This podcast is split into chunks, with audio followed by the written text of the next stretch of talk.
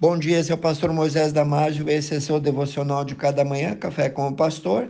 Hoje falando sobre sinais de um cristão que tem um espírito enfraquecido. Vou te dar rapidamente alguns sintomas de um crente que tem um espírito enfraquecido, abatido, debilitado. Vê onde ou se você se encaixa em algum deles. Primeiro sintoma é o sintoma de um espírito debilitado.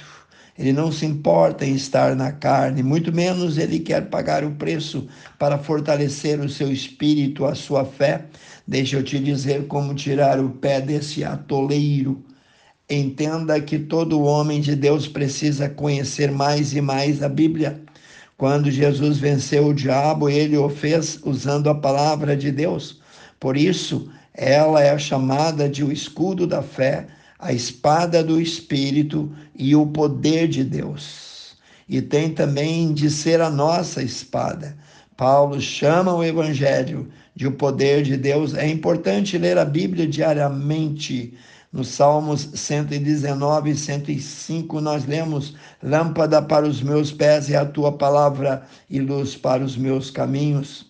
É de extrema importância, pois, essa leitura Devemos fazê-la diariamente, ela fortalece o nosso espírito e nos dá munição para combater tudo que nos enfraquece. Caso contrário, você será uma presa fácil das seitas, segundo sintoma de quem tem um espírito abatido. Ele desconfia de todo mundo, desconfia até da sua sombra. É certo que pessoas, até irmãos na fé, erram você e eu não somos diferentes, mas nem todos querem o teu mal. Um espírito desconfiado é um espírito incrédulo. De fato, a Bíblia diz: Maldito o homem que confia no homem, está lá em Jeremias 17, 5a. Mas, por outro lado, também afirma: Bendito o homem que confia no Senhor e cuja confiança é o Senhor. Está lá em Jeremias 17, 7. Ou seja, não alimente desconfiança no teu coração, não ponha mais lenha nessa fogueira, mas deposite 100% da tua confiança apenas e unicamente em Deus, e os teus projetos daí por diante serão bem-sucedidos. Conselho: altere a tua forma de pensar, pois este é um passo gigante para a tua restauração Faça isso já. Terceiro sintoma de quem tem um espírito definhando, ele tem mágoa, rancor, ódio. Esse é um grande transtorno do espírito que afasta a maioria dos salvos do altar. Esse trio só contamina a pessoa que alimenta e impede a mesma de receber as bênçãos do Espírito, enquanto a mágoa for mantida no coração. Se desejar receber o perdão de Deus, Antes deve perdoar, elimine a mágoa do teu coração. Perdoe quem te feriu, pois só dessa forma o Espírito Santo encontrará espaço para entrar e agir em ti. O perdão sempre fez parte da natureza divina e deve fazer parte também da nossa natureza. Elimine o trio, mágoa, rancor, ódio, e as tuas orações vão passar do teto e chegar diante do trono de Deus. Caso contrário, não. Não adianta insistir. Deus, Pai, enviou seu Filho ao mundo não com a finalidade de condenar o mundo, mas para que esse fosse salvo por ele. Então, eu devo já extrair de mim toda a condenação, todo o ódio, todo o rancor, toda a mágoa. A Bíblia diz em Lucas 17, 13 e 4: Se o teu irmão pecar contra ti, repreenda-o. Se ele se arrepender, perdoa-lhe. Se por sete vezes no dia pecar contra ti, e sete vezes vier a ti, dizendo: Estou arrependido, perdoa-lhe. Controle as suas emoções. Não seja faísca curta, não coma nada cru, espere a poeira baixar, espere para julgar, não compre briga dos outros, seja sábio.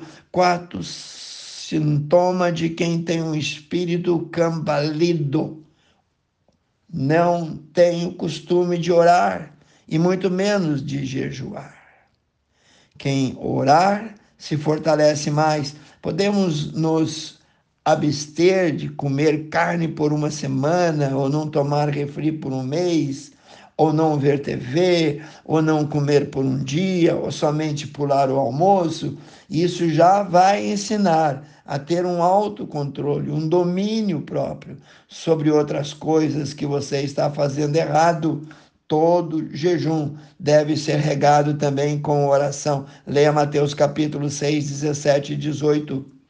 Quinto sintoma de quem tem um espírito fraco e anêmico: maus pensamentos, pensamentos imorais. Irmãos, é o diabo semeando joio. Impossível evitar que os maus pensamentos venham, porém podemos evitar que eles permaneçam, se alojem em nossa mente. Como? Repreendendo-os com autoridade e determinação no nome do Senhor Jesus Conforme Tiago disse: sujeitai-vos, pois, a Deus, resisti ao diabo, e ele fugirá de vós.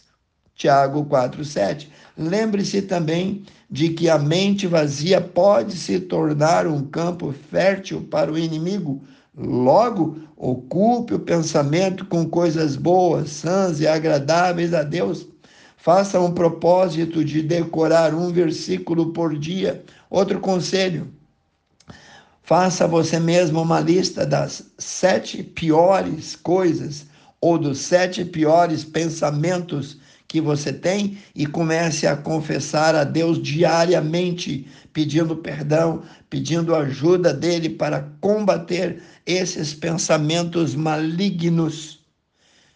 Espero que você entendeu esses cinco sintomas e possa lutar contra eles. Amado Deus, abençoe cada um.